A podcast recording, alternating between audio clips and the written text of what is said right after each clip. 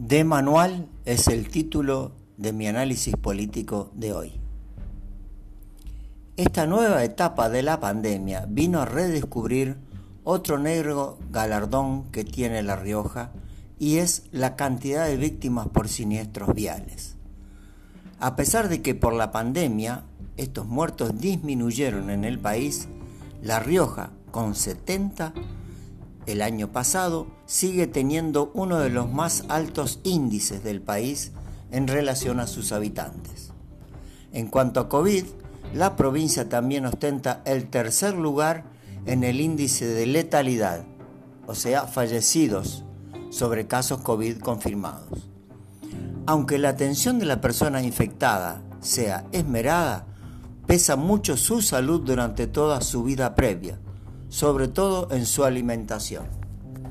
Pero ya sabemos que la alimentación está ligada a una cuestión cultural y también económica, porque comer saludable cuesta más que la comida chatarra. También es una cuestión cultural el no llevar casco, barbijo, espejos y buenos frenos en los vehículos. A ello contribuye los controles que muchas veces son laxos de parte de los organismos competentes y que para colmo son tomados como terrenos de disputas políticas. Por ejemplo, tenemos dos organismos que multan a los conductores, uno provincial y otro municipal. Afortunadamente, la municipalidad capitalina fue invitada a participar el martes pasado al mediodía en la reunión de coordinación de los operativos de control que se implementan hasta el próximo lunes. También tenemos dos bromatologías, una municipal que controla la mayoría de los negocios de la ciudad y otra provincial que controla los negocios instalados en el parque de la ciudad y la feria de la terminal vieja.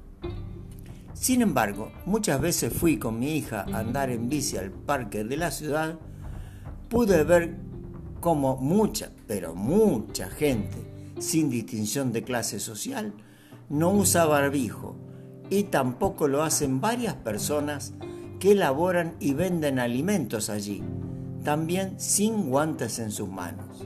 Además, vi en, una ocasión a muchos tomando de un solo mate. Con la feria que organizó la municipalidad en la esquina de la iglesia de la Merced pasó algo parecido. Fue desbordada por la gente, sobre todo por jóvenes que a duras penas usan barbijo. Estaba la policía al ingreso, había control de, temperatura, te ponían alcohol, había ambulancia, pero en la parte artística cero distancia social y cero tapabocas. No es de extrañar entonces que hayamos pasado de 73 casos el primero de febrero a 200 y algo hoy en día.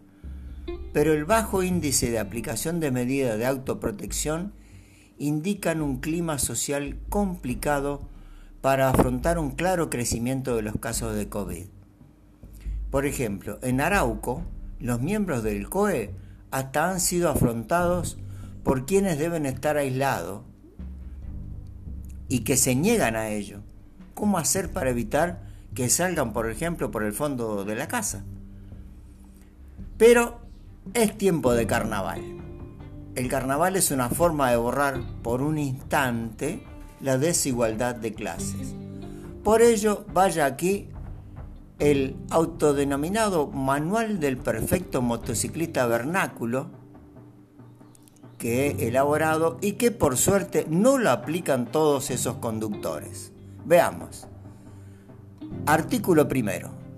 Para el motociclista vernáculo es una ley no detenerse nunca hasta llegar a donde queremos ir. Segundo, no llevar patente o llevar las patas para arriba, de costado, etc. Si te agarran en algún control, decir que te robaron la patente, que la perdiste, en fin. Tercero, no pagarla, nunca la patente. Total, a la Intendencia le sobra la plata, y más ahora con los 250 millones que le manda la Nación. Cuarto, Estar siempre al toque con los grupos de WhatsApp para esquivar los controles. Quinto, estacionar en cualquier lado, aunque sean las veredas. Lo mismo que ir a contramano. Sexto, cargar lo máximo posible en la moto, acompañante y tres más. Y el perro, llevarlo adelante para que disfrute del viento, ¿viste? Séptimo, casco para mí y para mi mujer, aunque no siempre esta última, para que no se la crea. Para los niños, ya vamos a ver. No me alcanza para la birra, Fernando, y casco encima. Pero con el calor de verano, mejor no llevar casco, sobre todo en el barrio. Octavo, barbijo tampoco. Aunque casco y barbijo son ideales para evitar el reconocimiento de las cámaras nuevas. Noveno, espejos, ¿para qué? Los fabricantes son unos boludos en poner cosas que no se usan. Ya se sabe que para ver quién viene de atrás hay que dar vuelta a la cabeza. Ya llegará el momento en que seamos como los pájaros. Décimo, escape libre. Esa voluntad del que quiera usarlo. Eso sí, el ruido delata tu ubicación, en caso de raje y más de noche. Y once, no llevar luz. Total, ya conocemos de memoria los cráteres que hay en todas las calles de la ciudad. Además es bueno, porque la cana no te ve, ¿viste? Ya se sabe que trabajamos en horarios poco convencionales. Mientras tanto, el diario Tiempo Argentino, de fundada línea kirchnerista, da por sentado que Ricardo Guerra debe asumir, esto entrecomillado en el propio diario, debe asumir, imperativo, la banca que dejó Carlos Menem. Se sabe que la vicegobernadora Florencia López tiene planes propios provinciales y tiene elecciones generales en su territorio, Arauco, en el 2023. Pero el quintelismo busca convencerla de que se vaya a Buenos Aires. Pregunto, si Guerrita asume, ¿revive Beder Herrera?